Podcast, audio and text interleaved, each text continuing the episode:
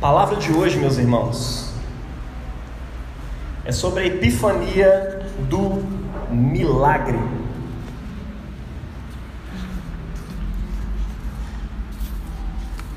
Como assim epifania? A gente já vem falando, mas vale ressaltar mais uma vez, né? Epifania é quando você tem um insight sobre alguma coisa, sabe? É quando cai a ficha. A gente estava falando isso no GR essa semana, né? É...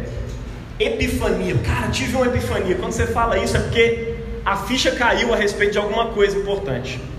Os eventos da epifania no calendário cristão, é, o batismo de Jesus, a visita dos magos, o primeiro milagre de Jesus em Caná da Galileia, além do início né, das pregações de Jesus, quando Jesus começa a pregar as primeiras palavras para os seus discípulos, são momentos de cair a ficha, porque cada milagre que Jesus faz, cai a ficha na cabeça dos discípulos. De repente, um surdo começa a ouvir, um mudo começa a falar, um cego começa a ver, e eles vão conectando aquilo com as profecias e dizendo: Cara, a profecia dizia que quando o Messias viesse, isso ia acontecer. Então, aí a ficha caía. Eu acho que ele é o Messias. E tudo, tudo, tudo que Jesus fazia era para poder cair a ficha dos discípulos. E hoje nós estamos aqui diante de uma situação de infortúnio, onde a ficha dos discípulos vai cair pela primeira vez. Por que pela primeira vez? Porque no batismo, nem todos os discípulos estavam lá. Na visita dos magos, nenhum discípulo estava lá. Só tinha Maria, mãe de Jesus, José, se José estava vivo nessa época, a gente não sabe, e os magos. Né? Jesus vem primeiro para todos os povos, aí de repente ele vai manifestar a sua glória para os seus discípulos.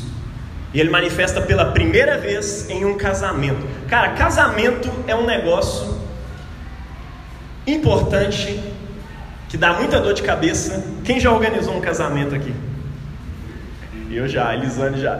Eu fui num casamento que essa moça organizou, Renata, cara, pensou em tudo. Fui convidado só para pregar. Sabe quando você não precisa fazer mais nada? Você chega lá e ministra. cara, foi lindo o casamento desses meninos. Eu fico imaginando o tanto de coisa na cabeça assim para poder organizar, para poder preparar. E imagine você na sua festa de casamento. Você que não casou ainda, imagine você agora no seu casamento. Você que já se casou, lembra aí agora da festa do seu casamento. E de repente, eu queria, eu queria que você pensasse um pouco nisso. Imagine a festa de casamento, tá tudo rolando numa boa. Você viu os padrinhos entrando, os noivinhos e tal, aquela coisa toda, deu tudo certo. E aí tinha um buffet, estava no sítio, estava tudo certo. A fila da comida do banquete já estava gigante. Casamento é assim, né? Normalmente quando tem comida depois do casamento, a galera nem come em casa, já guarda ali, fica em jejum para poder comer na hora do casamento. E aí tá lá a fila gigante. Um terço da fila já passou e de repente vem alguém na Renata e fala: Renata, tem uma coisa para te falar que talvez você não vai gostar. É que o cara do buffet não calculou bem a comida. E aí, cara, o arroz acabou, a gente tentou fazer mais, queimou, e não tem nem arroz mais para fazer, e o feijão já acabou. Esse, esse trem nem tem casamento, né? Tem, tem o que é, é, é estrogonofe o estrogonofe já está no final, mas só um terço da galera comeu até agora. Aí você olha para a fila, tá lotado assim. Seu sogro e sua sogra nem comeram ainda.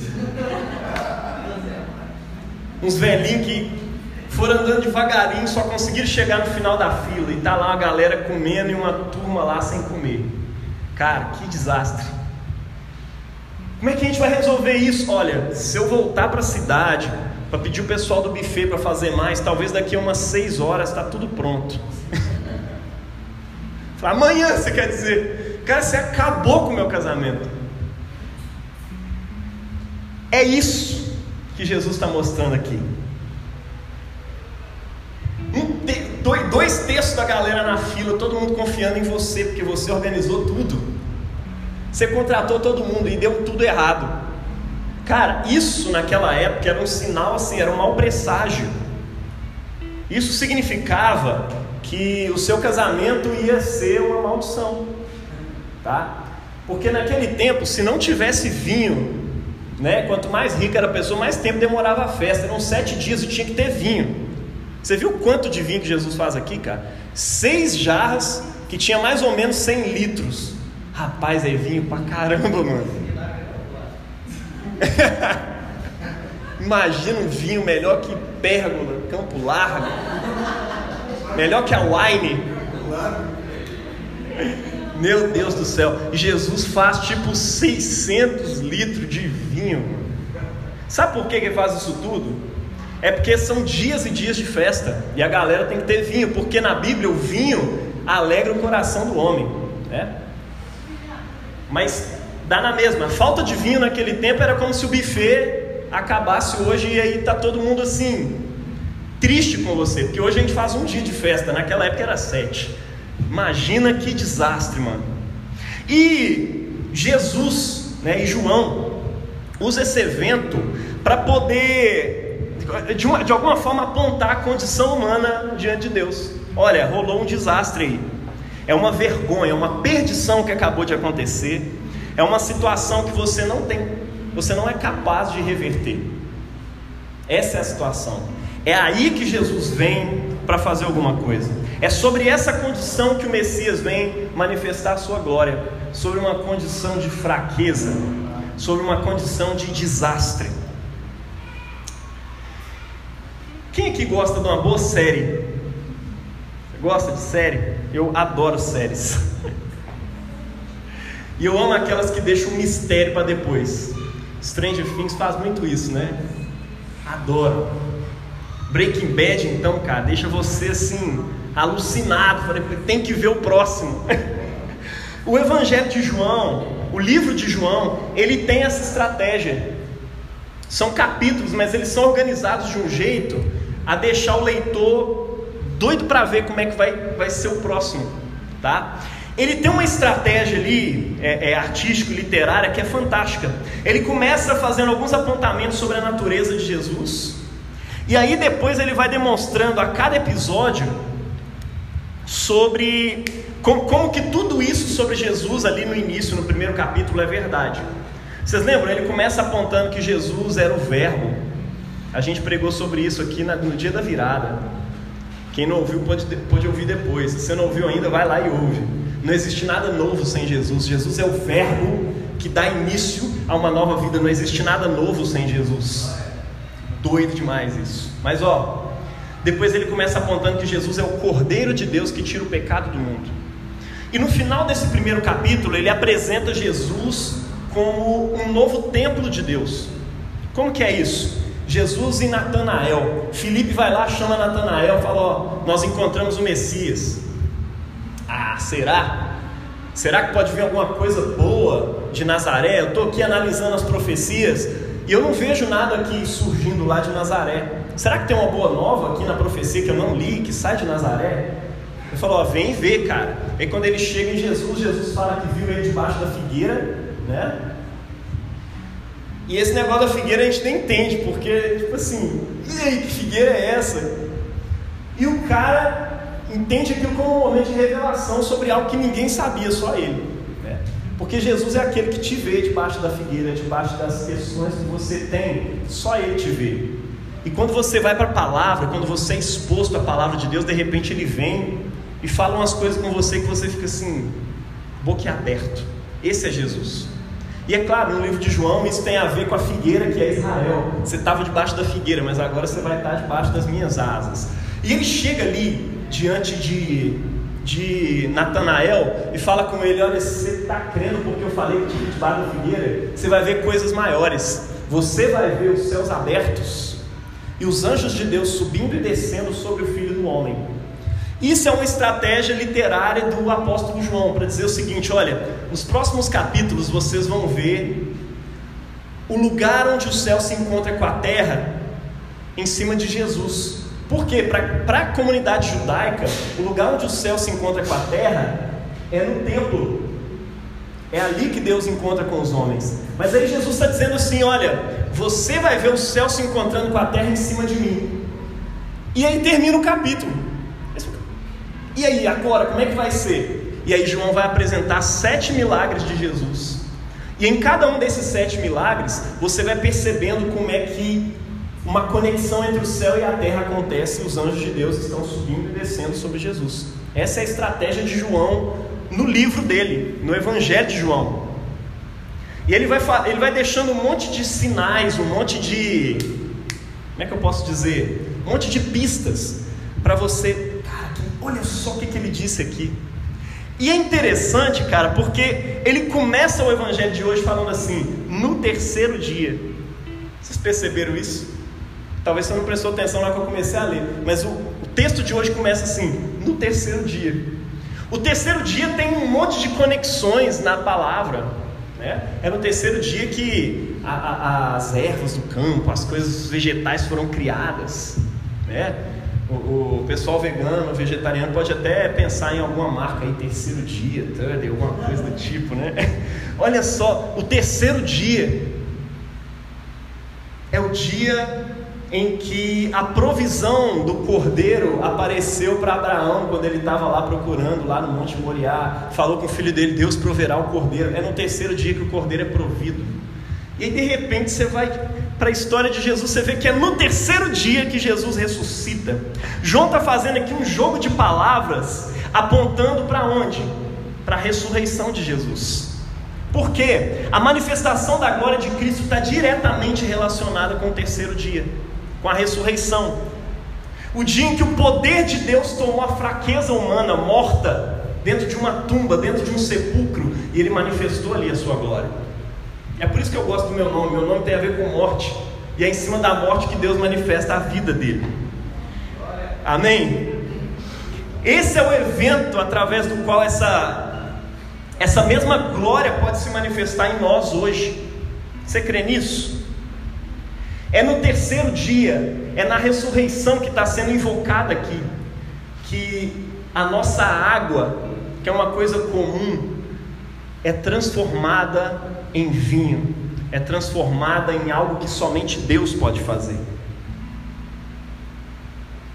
Na medida em que nós estamos no templo de Deus. Se você está no templo de Deus, se você está dentro do templo de Deus, que agora não é mais lá em Jerusalém, ele é em uma pessoa chamada Jesus. Se você está em Cristo, você pode ver os anjos de Deus subindo e descendo sobre o Filho do Homem e, consequentemente, sobre você todos os dias da sua vida.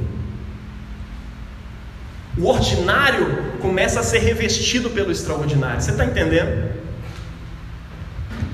E o texto termina dizendo que ele manifestou a sua glória e os seus discípulos creram nele. A forma como ele manifesta a sua glória ali e os seus discípulos creem nele tem tudo a ver com a forma como ele manifesta a glória de Deus sobre nós hoje. E é isso que eu quero explorar com você aqui hoje. Cristo manifesta a sua glória sobre a nossa confiança. Esse é o primeiro ponto de hoje, eu quero que você preste atenção nisso. Quando e onde Cristo manifesta a sua glória? Ele manifesta a glória dele sobre a nossa confiança. Nós estamos diante de uma situação cabal. Não tem mais nada o que fazer. Imagine Bia lá no seu casamento e alguém avisa para o noivo, o noivo chega nela e fala: Bia, deu ruim. Não tem nada que eu possa fazer, nada. E é engraçado porque a mente da gente, quando acontece alguma coisa errada, a gente fica num loop eterno, né? Nossa, se eu tivesse feito tal coisa, aí teria acontecido. Se minha avó não tivesse morrido, ela estava viva. Sabe esses rolês assim? A gente fica lá num loop eterno. Não, não vai, não, não, não, não. Nós, se eu tivesse, se eu tivesse, eu lembro uma vez que eu fui assaltado e eu fiquei pensando em mil coisas que eu poderia ter feito, como se eu tivesse dado um golpe assim. Eu ia subir na cabeça dele. Eu não ia conseguir. Não ia assim, cara. Se eu tivesse feito, eu fiquei num loop semanas, meu irmão, porque aquilo me traumatizou. Como é que alguém pode tomar o que é seu assim só porque é mais forte do que você? ou porque tem um poder a mais na mão para poder te. Aí eu ficava ali pensando semanas. Mas o fato é, não existe nada que pode ser feito. Nada, nada, nada ao seu alcance pode ser feito. E é por isso que a glória de Cristo se manifesta em cima da nossa confiança no único que pode reverter essa nossa situação. Cristo ele sempre nos conduz em, é, é, é, em situações em que a fé é possível ser exercitada. Como assim? Dietrich Bonhoeffer, né, um pastor luterano que lutou lá numa operação, acho que é a Operação Valkyria, né, uma operação secreta para dar um fim mais justo para aquela guerra, lidando diretamente com o problema que era o Hitler. Só que não rolou, no final das contas ele morreu, foi martirizado ali. É, mas enfim, ele tentou.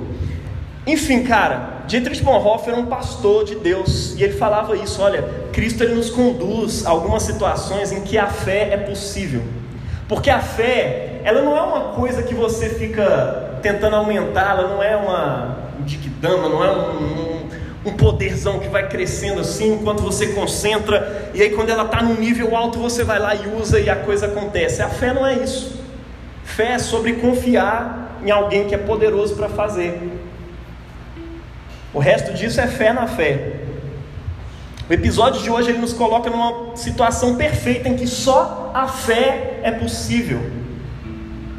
O elemento chave para tudo isso acontecer é a insuficiência humana. Esse é o elemento chave. É na insuficiência humana que Deus trabalha. Quando só a fé é possível, estamos diante do quadro perfeito para a manifestação da glória de Deus. Entretanto, a nossa insuficiência não significa que a gente não deve ou que a gente não possa fazer nada.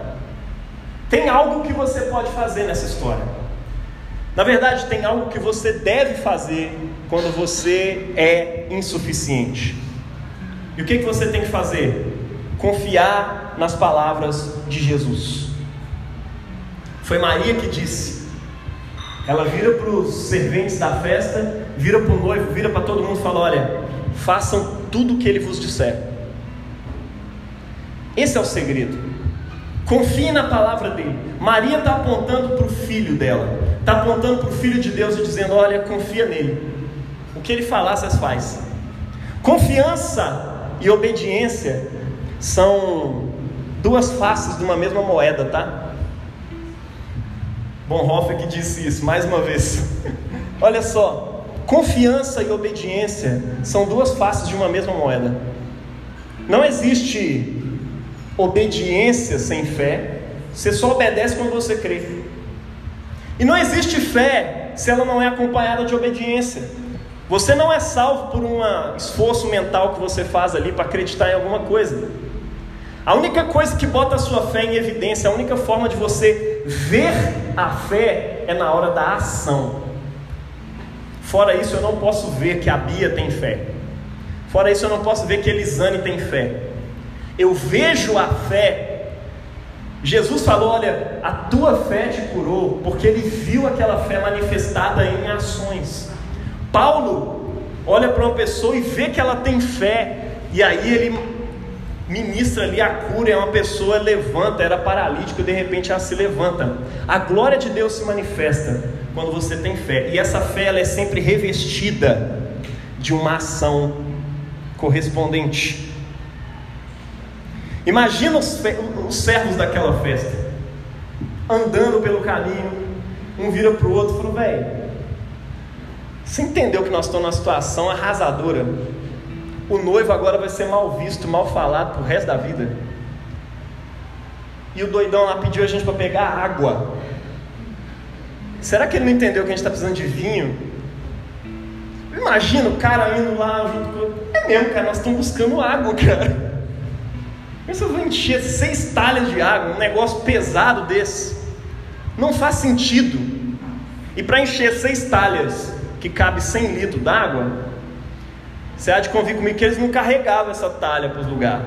Eles tinham que ir lá buscar e jogar dentro das talhas, porque a talha ficava no mesmo lugar. E as talhas eram usadas, eram um jarrão de pedra, usados nas águas de purificação judaica. Jesus está dizendo que a partir daquela situação, a partir ou de dentro daquele sistema religioso, Jesus estava surgindo para trazer purificação para o povo de Deus. Tá? E aí eles estão indo para lá e para cá o tempo todo trazendo água. Eles poderiam duvidar, mas ó, paga para ver. Vou te falar mais uma vez, pague para ver. Quando Jesus te pedir para fazer alguma coisa, confia nele. Confia em Jesus. Confia na palavra dele. A gente está precisando de vinho, por que raios a gente está indo buscar água? Mas eles vão até o fim. Não tem muita coisa para fazer também? Então, se a única esperança é água, vamos embora levar água. Daqui a pouco esse povo está tão chapado aí que eles tomam água e acham que é vinho, sei lá. Não sei o que, que esse cara vai fazer. Confia na palavra. Cristo trabalha sobre a nossa confiança. Jesus trabalha em cima da sua confiança. E eu já vou dizer, confiança barra obediência, porque não tem como ter confiança sem ter obediência, né? Não existe fé sem obras. A confiança, meu irmão, ela é sempre demonstrada pela sua obediência a Jesus. Em outras palavras, a obediência é o corpo da fé. A obediência faz com que a fé se torne carne. Ela é o sinal visível. Sabe a ceia, onde nós temos o sinal visível do corpo de Cristo, o sinal visível do sangue? Então, a sua obediência é o sinal visível, ela é o sacramento da sua fé. E nós precisamos de sinais visíveis. Creia, obedeça, não entenda uma coisa afastada da outra.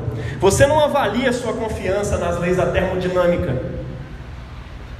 Será que eu acredito na lei da termodinâmica, na troca de energia? Nessa... Não, você só chega lá e bota água, faz o café e coloca ali. Você não fica avaliando se você tem fé, você age. Está entendendo? Isso leva a gente para o segundo ponto de hoje. Cristo manifesta a sua glória sobre a nossa obediência.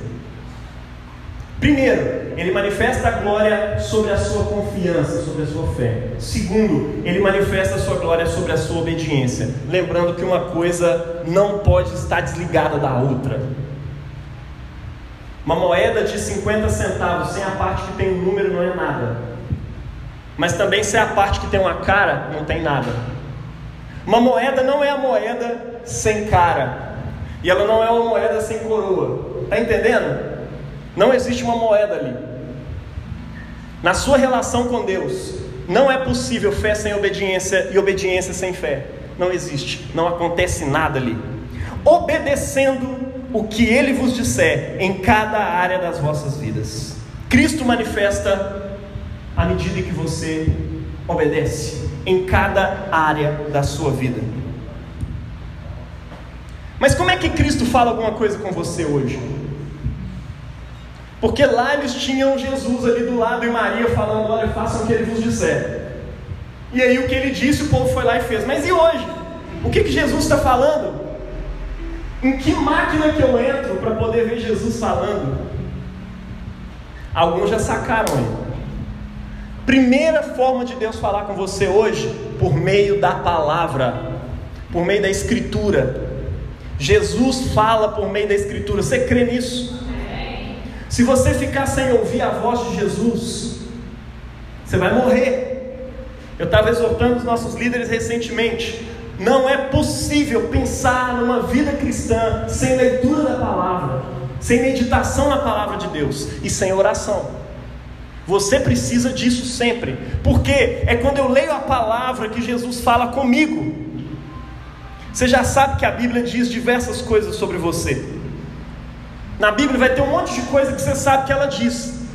E aí você lembra e obedece. Eu abri a caixinha de perguntas ontem e alguém perguntou isso. É certo eu abrir a Bíblia assim do nada, esperando uma resposta de Deus? Eu falei, cara, não tem jeito. Você precisa conhecer a Bíblia toda, porque aí você sabe qual é a instrução de Jesus a respeito de cada coisa. E quando tiver alguma coisa que você está com muita dúvida, você pode orar a Ele, Ele vai te dar direção. Mas tem uma outra possibilidade também. Talvez Ele está querendo só que você amadureça e aprenda a tomar decisões e lide e arque com as consequências da decisão que você tomou. Nem sempre existe a escolha correta. Está entendendo? Muitas vezes vai ter a escolha, várias escolhas, várias opções de escolhas corretas, como o lugar onde você vai trabalhar. Tem gente que fica assim: Jesus, eu devo comprar bolacha de morango ou de chocolate? Fala comigo, Senhor, porque eu quero fazer só a tua vontade. E Deus está lá assim, pelo amor de Deus, menina, aprende a tomar decisão. Mas a gente não quer tomar decisão porque quando a gente estiver comendo a de morango, a gente vai pensar: nossa, eu queria tanta de chocolate também. Compra as duas então, meu. Sabe? A gente tem essa mania. Jesus, eu devia escolher o, o, o Joaquim ou o o serafim. Não tem jeito, cara. Algumas vezes Deus vai te dar a direção, escolhe, vai com esse cara aqui, vai ser uma benção, vai com essa menina que vai ser uma benção. Às vezes não. Você vai tomar uma decisão e você vai arcar com as consequências boas e ruins dela, meu irmão. Porque o que Deus uniu não separe o homem. Tem gente que tem essa ideia assim, nossa, meu casamento está dando errado, é porque eu deveria no passado ter escolhido fulano, porque ele que era a vontade de Deus. Aí como eu não fiz a vontade de Deus, agora eu estou pagando. Não, cara, não existe isso não, tá? A gente não acredita nisso aqui. Amém. Deus tem a palavra dele a respeito de casamento. Viva as instruções dele a respeito de casamento, os dois, e as coisas vão andar maravilhosas. E muitas vezes vai ter muito sofrimento, e no meio do sofrimento vocês vão aprender a amadurecer. Vinho tem a ver com isso, né? Vinho é uma é parada muito boa, mas ela é fruto de esmagamento. Alguém teve que pisar o vinho, e pisou e pisou. E o fruto de muito sofrimento, de muito esmagar, de repente sai um suco de uva. E aí ele fica lá encostado, fermentando, abandonado, deixado de lado. Quantas vezes você não se sente abandonado e desesperado? E ah, tem alguma coisa acontecendo? Será o que está acontecendo? Deus está te envelhecendo para te amadurecer, para você se tornar um bom vinho. Você está entendendo? Vinho tem a ver com isso. A direção, a vontade perfeita de Deus tem a ver com você obedecer à vontade dele para as coisas. Sabe por quê? Porque a gente tem mania de jogar nas costas de Deus depois a culpa da gente ter tomado uma decisão específica. Não, Deus me direcionou para isso. Tem gente quase jogando urim tumim. Jesus, vou jogar essas pedras aqui. Aí se cair dentro do círculo é a tua vontade, se não, não sei o quê. Mas o Espírito Santo está dentro de você, meu irmão. Se o Senhor orou até o limite da data que você precisa e Deus não deu uma direção, irmão, significa que Deus está dizendo: olha, toma uma direção, menino e arca com as consequências dela, me obedece naquilo que você está indo fazer. Isso se a primeira parte já tivesse sido obedecida, que é ouvir as instruções claras da palavra de Deus. Porque tem gente que está assim, Deus, eu queria que você me desse direção, é porque eu estou aqui me relacionando e o Senhor sabe que né, essa pessoa nem te obedece, essa pessoa não quer andar com o Senhor, mas eu queria que o Senhor me abençoasse, me desse a direção se é para mim andar com Ele pro resto da minha vida ou não. Meu irmão, você esqueceu de ouvir a primeira parte. Essa segunda parte de ouvir a voz de Deus para saber a direção ou de amadurecer é, é posterior ainda, tá? Falou, Jesus, eu estava querendo assim, eu vou sonegar um imposto, Senhor, e aí eu queria que o Senhor me desse direção. Se eu devo sonegar tanto assim, exorbitantemente, aí o Senhor abençoa para a receita não ver, ou se eu devo sonegar aos pouquinhos, e Jesus está falando, cara, você não ouviu a primeira parte da mensagem, que é obedece a palavra, aquilo que já está claro. Está entendendo? Não furtarás. Tá certo que muitas vezes o imposto é um furto do Estado contra você. Mas a Bíblia diz algo sobre isso também. Sofra você,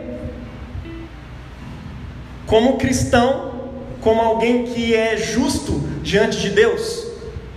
Sofra essas coisas, sofra essas consequências. Nós somos os cristãos, nós somos as uvas que são pisadas todos os dias para que o bom vinho de Deus seja feito nessa terra. Obediência, antes de tudo, a palavra. Segundo, ouça o seu pastor e todo o sistema de discipulado e pastoreio da sua igreja. Seu pastor tem feito séries para você ouvir a voz de Deus. E ele tem organizado e articulado aquilo e passado a mensagem para pessoas sérias poderem ministrar a palavra. Ouça o que está sendo dito. Como eu ouço a voz de Jesus hoje para me obedecer? Ouça teu pastor, ouça teu discipulador, ouça o seu líder de célula, ouça pessoas que são referências para você, que estão te ajudando a andar na presença de Deus, a andar na fé em Jesus. Ah, Nani, você está falando que eu tenho que ouvir pastor, você está falando que eu tenho que ouvir homens. Sim, sabe por quê? Tem gente que tem essa mania, não, eu acredito em Jesus, ele é o bom pastor. Sim, ele é o bom pastor, mas sabe o que, que o bom pastor fez?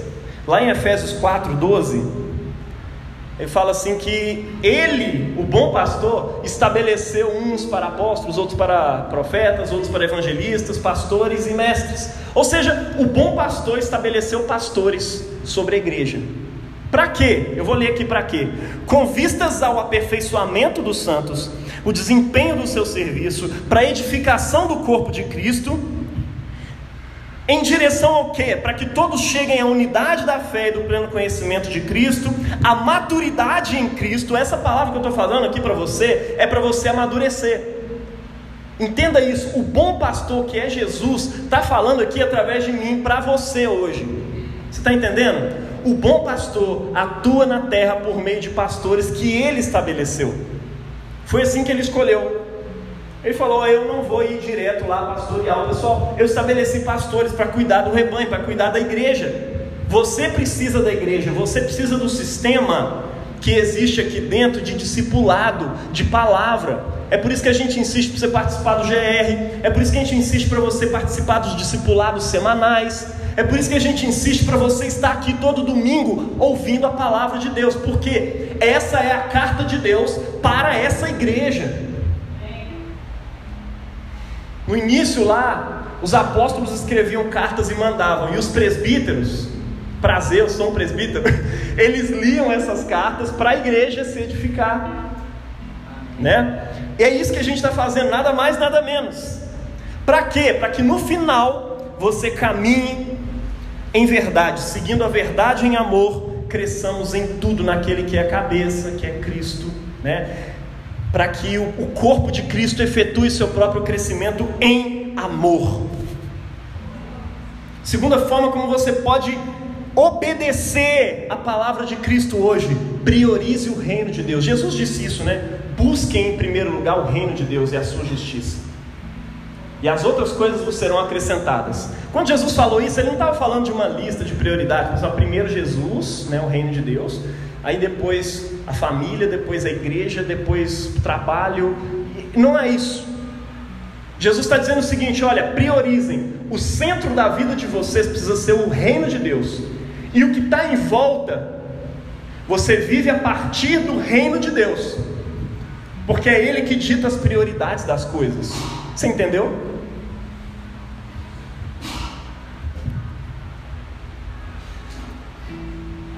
Que, que fez aquela viúva de Sarepta que a Camila acabou de ler aqui? Ela priorizou o reino, mesmo sabendo que isso implicava em doar o seu último pedaço de pão. Vocês prestaram atenção na leitura? A leitura falava de uma viúva que está lá quase morrendo e ela tinha o último, último resto de farinha e de azeite para fazer um resto de pão. Farinha e azeite ia ser aquele é, que é chamado em Israel de pão do pobre, que é um pouquinho de farinha, um pouquinho de azeite, um tiquinho de água, e você faz um pão daquele que a gente toma aqui na ceia todo domingo, que o André faz com muito amor e carinho para nós. Aqui ele é bonitinho, gourmetizado, mas na época era o pão do pobre, que era a única coisa que o pobre tinha condição de fazer: um resto de trigo, água e óleo e, e azeite, está entendendo? Ele fazia com aquilo ali e comia. E ela falou: Olha, eu só tenho isso aqui para mim e para o meu filho comer hoje e aí a gente vai sentar e esperar a morte chegar. E aí Elias falou: Cara, faz o pão para mim. Imagina. Falou, mas você não está entendendo o que eu estou dizendo? Sim, eu sei o que você está dizendo. Tem gente que, pelo reino de Deus, obedece até o ponto X. Tem gente que faz até um pouquinho mais, assim, se esforça e tal. Mas tem gente que é a viúva pobre, sabe? A viúva de Sarepta. Tem gente que é aquela viúva pobre lá que Jesus estava analisando, o povo dando um monte de oferta, ela dá umas duas moedinhas, aí Jesus fala, oh, velho, essa deu mais do que todo mundo. Como assim, Jesus? Sim, ela deu tudo que ela tinha. Poderoso.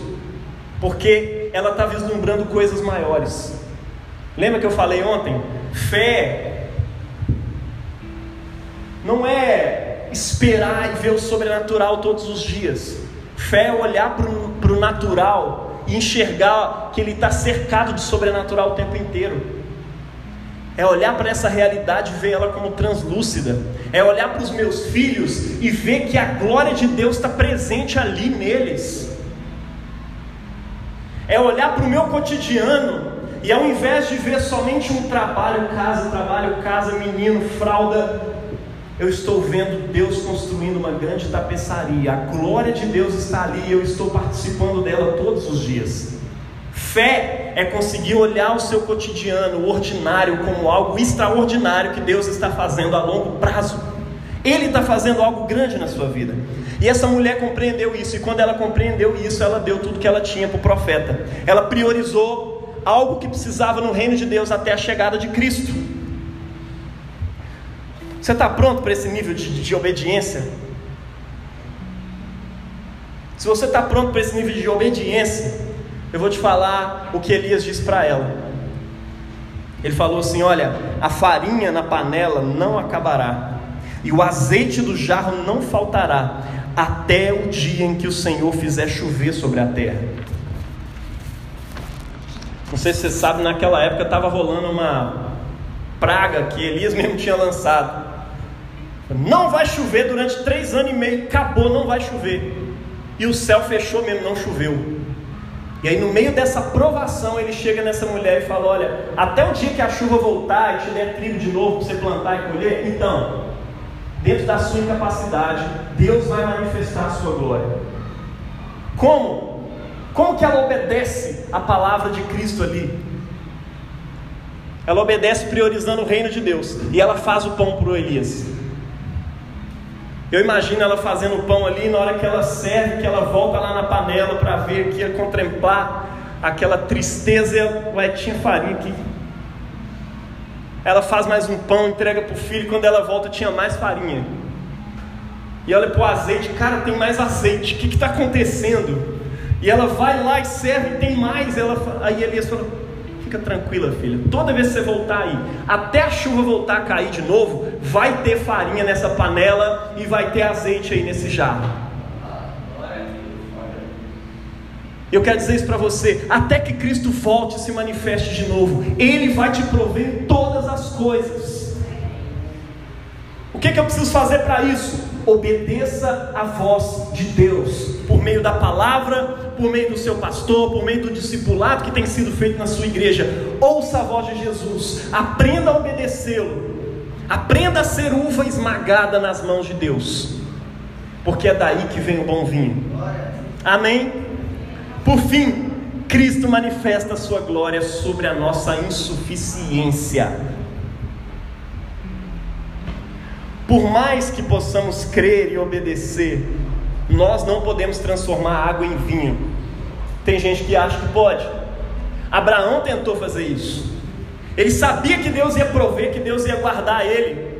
E aí ele vai para uma cidade com a sua esposa Sara, e ele se vê diante de um problema. Nossa, na hora que eles veem minha esposa, ela é linda, tipo a Priscila, eu estou saindo num lugar assim com ela e é, minha esposa é linda bicho vai pegar para mim aqui agora, eles vão me matar para ficar com ela. Aí ele começa a falar com todo mundo: Ah, ela é minha irmã. E aí o rei falou: Gostei da sua irmã, quero ficar com ela. então vai. E deixou ir. Aí quando chegou lá, o, o, os reis deram uma assustada. Caraca, o que está acontecendo? Não sei se usou os, os, os místicos lá, os profetas que tinham na época, falou, tem coisa errada aí, essa mulher vai trazer maldição para cá. Por quê? Porque ela é casada. Como assim?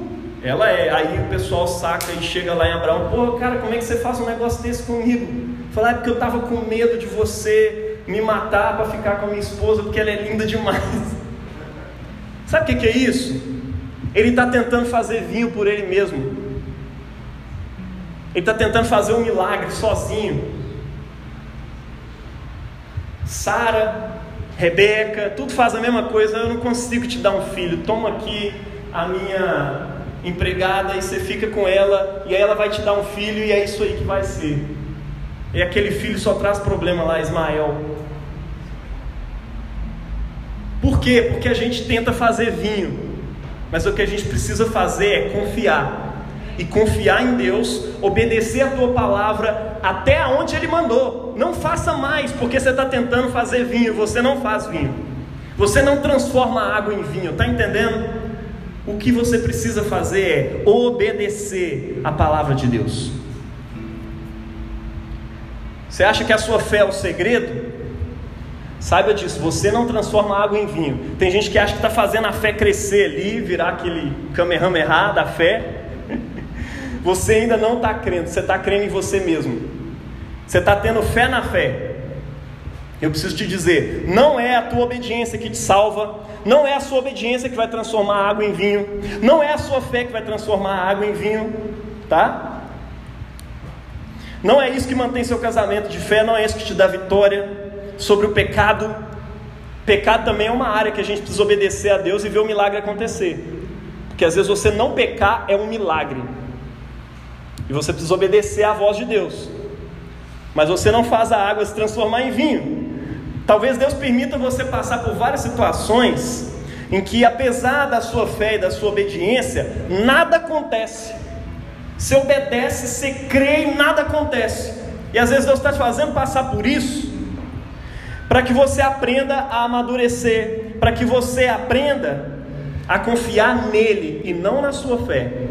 Tem gente que fala assim: não, agora minha fé aumentou mesmo, cara, agora eu vou e vai dar tudo certo. Peraí, você está errado. Você está tendo fé na fé, e não é a fé que faz milagres, é Deus que faz milagre. O que Ele quer é que você creia nele, não é a nossa fé. Tem muito crente confundindo isso. Tem crente tendo fé na fé.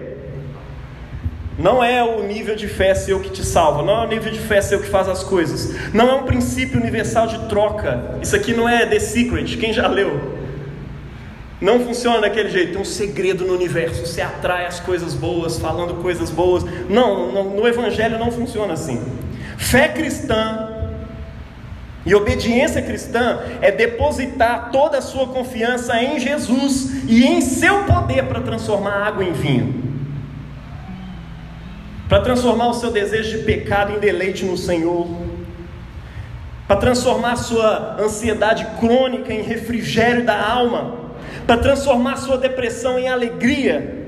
Para transformar casamentos acabados em jardins de shalom, de paz de Deus para transformar seu ódio, seu ressentimento em perdão, é confiar em Jesus. Não é o tamanho da sua fé, isso só te faz ser uma pessoa que fica se comparando com as outras. Mas quando você confia em Jesus, o homem humilde, a Deus que se fez carne, você também se torna humilde.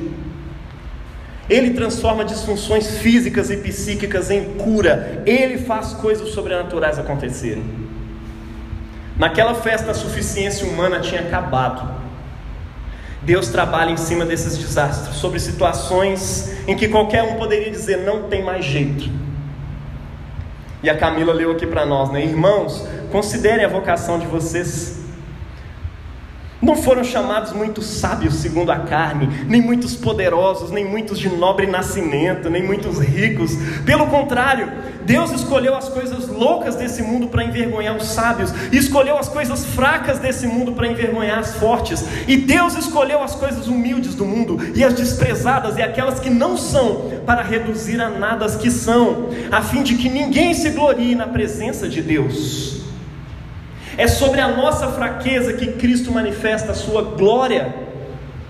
É sobre a nossa insuficiência que Ele faz coisas acontecerem. 2 Coríntios 12, 9 a 10, eu quero acabar com isso dizendo: A minha graça é suficiente para você, pois o meu poder, a minha suficiência se aperfeiçoa na fraqueza. Portanto, eu me gloriarei ainda mais alegremente nas minhas fraquezas, para que o poder de Cristo repouse sobre mim. Por isso, por amor de Cristo, me regozijo nas fraquezas, nos insultos, Você costuma se alegrar quando alguém te insulta? Se alegre nos insultos, porque é aí que ele manifesta a glória dele. Na sua fraqueza, nas necessidades, nas perseguições, nas angústias. Porque quando sou fraco é que sou forte. A minha força não está em mim, está nele.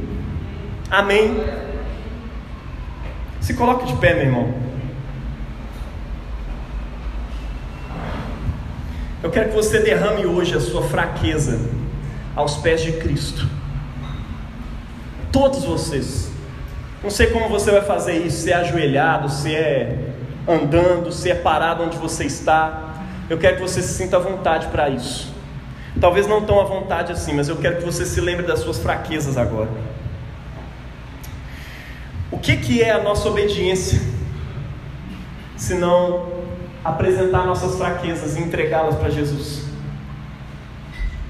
Eu falei aqui sobre confiar em Jesus, sobre obedecer, mas a tua força para obedecer só vai até um limite. E o limite da sua obediência se chama fraqueza. Você não tem muita coisa forte. Taxinha, você é forte, mas ó, a sua força diante de Deus é fraqueza. Mas eu quero te convidar hoje a experimentar, entregar a sua fraqueza a Deus.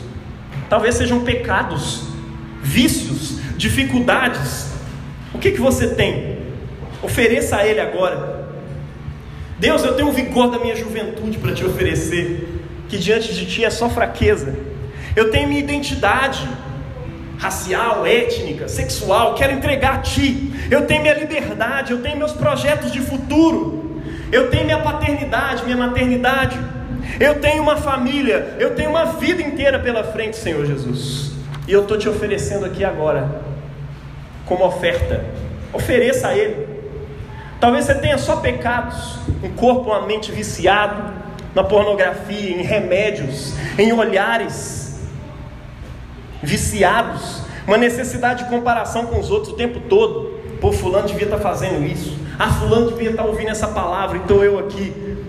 Oferece isso para ele hoje e pede a ele para transformar a sua vida. Entrega tudo. Cristo sempre nos brinda com o convite à nossa participação na manifestação da sua glória. Ele quer manifestar a glória dele sobre você. Mas Ele não quer que você fique parado nisso, Ele quer te envolver no processo. E o seu envolvimento é: enche as talhas de água. Como que você vai encher as talhas de água? Ele poderia transportar aquelas talhas milagrosamente, mas ele envolve o pessoal. Enche as talhas hoje com a sua oração. Isso é uma semente que você está plantando aqui hoje. Eu e você vamos ver a manifestação da glória de Deus aqui nesse lugar, na sua vida. Eu vou ver essa manifestação. Amém?